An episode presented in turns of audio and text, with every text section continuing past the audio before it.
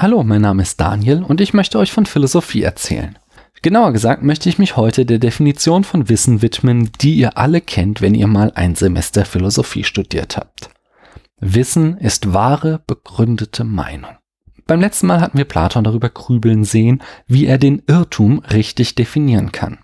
Zwar führten sämtliche Versuche Platons immer wieder in Sackgassen, aber trotz aller Probleme haben wir den Begriff zumindest strategisch eingekreist und das ist ja auch schon mal was wert. Somit sind unsere logischen Armeen nun in Position und wir widmen uns endlich der eigentlichen These, dass Wissen wahre Meinung ist. Platons Sokrates eröffnet das Feuer mit dem, was Leibniz später das Geltung- und Geneseargument nennen wird. Die Frage, ob wir wahre Meinung auch Wissen nennen können, wenn sie falsch zustande gekommen ist. Sokrates Argument ist das griechische Gerichtswesen. Wie wir in den Sokrates-Folgen schon sahen, waren rhetorische Fähigkeiten das A und O, da sich jeder selbst verteidigen musste. Das, was Ankläger und Verteidiger vor griechischen Gerichten machten, ist Überreden. Denn die Richter werden nicht unbedingt mit den besten Argumenten zu ihrem Urteil geführt, also überzeugt, sondern mit den trickreichsten. So kann es kommen, dass die Richter ein gerechtes Urteil sprechen, aber dies geschieht nicht aus Wissen heraus, sondern eher zufällig. Es scheint also nicht ganz unwichtig zu sein, wie eine wahre Meinung zustande gekommen ist. Zur wahren Meinung muss noch etwas hinzukommen, damit sie Wissen werden kann. Theaitetos fällt auch ein, was das sein könnte, und so findet Platon die Definition für Wissen, die noch heute jede Studentin im ersten Semester Philosophie lernt. Wissen ist wahre, begründete Meinung. Lasst diesen Gedanken eine Minute sacken, denn er ist sehr, sehr wichtig.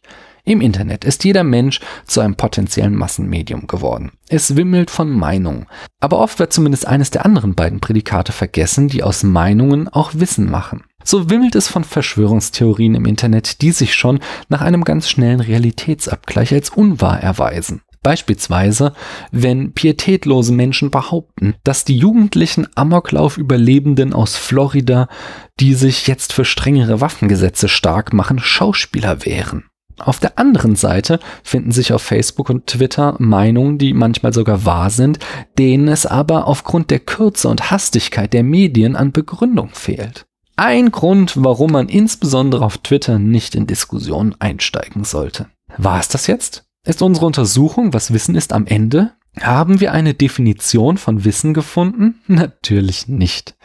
Dafür blicken wir mit Platon noch einmal auf die Meinung und fragen uns, aus was denn Meinungen eigentlich bestehen.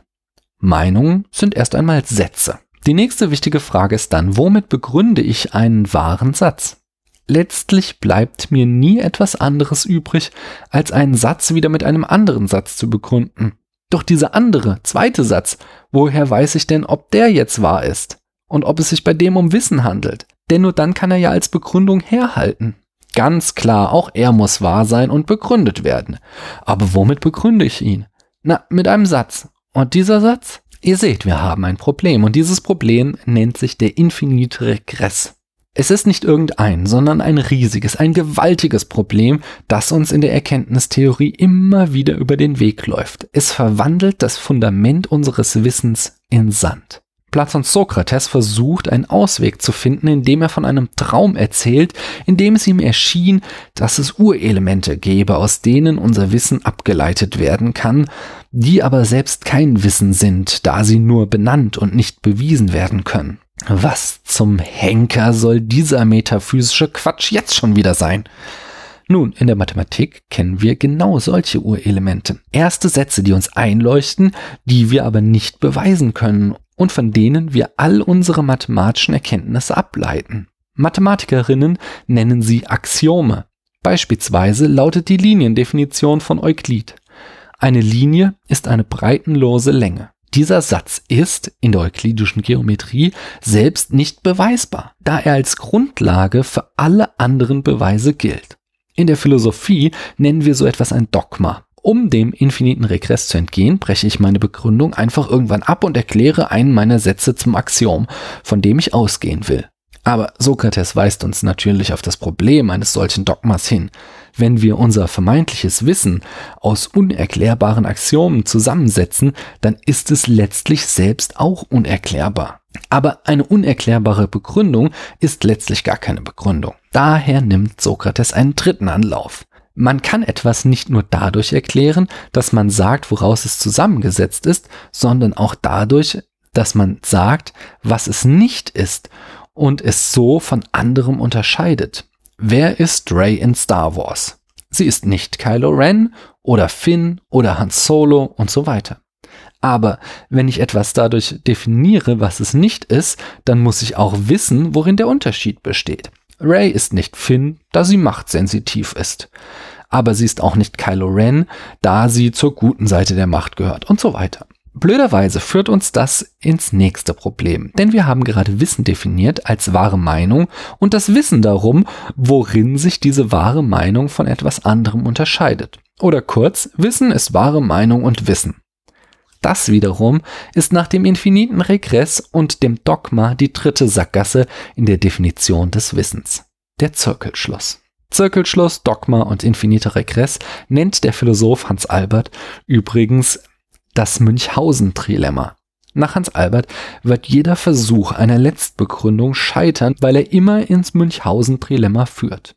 Heiliges Spaghetti-Monster! Ist euch klar, was das bedeutet? Nichts anderes als es gibt kein Wissen. Zumindest streng genommen. Was machen wir jetzt? Bleibt uns noch etwas anderes übrig, als uns besinnungslos zu besaufen? Können wir wirklich Trumps Alternative Facts nicht widerlegen, weil wir am Grunde unserer Argumentation immer auf das Münchhausen-Trilemma stoßen? Gibt es wirklich gar keinen Ausweg? Nun, Platon bietet uns einen in seinen mittleren Dialogen an. Wir haben ihn auch schon hier und da mal gestreift. Allerdings wirft uns dieser Ausweg wieder ganz tief in Platons Metaphysik. Und da stellt sich die Frage, ob wir den Teufel nicht mit dem Belzebub austreiben. Dennoch werden wir uns in der nächsten Folge diesen Ausweg angucken. Die Anamnesis-Lehre. Ich danke euch, dass ihr mir eure Zeit geschenkt habt.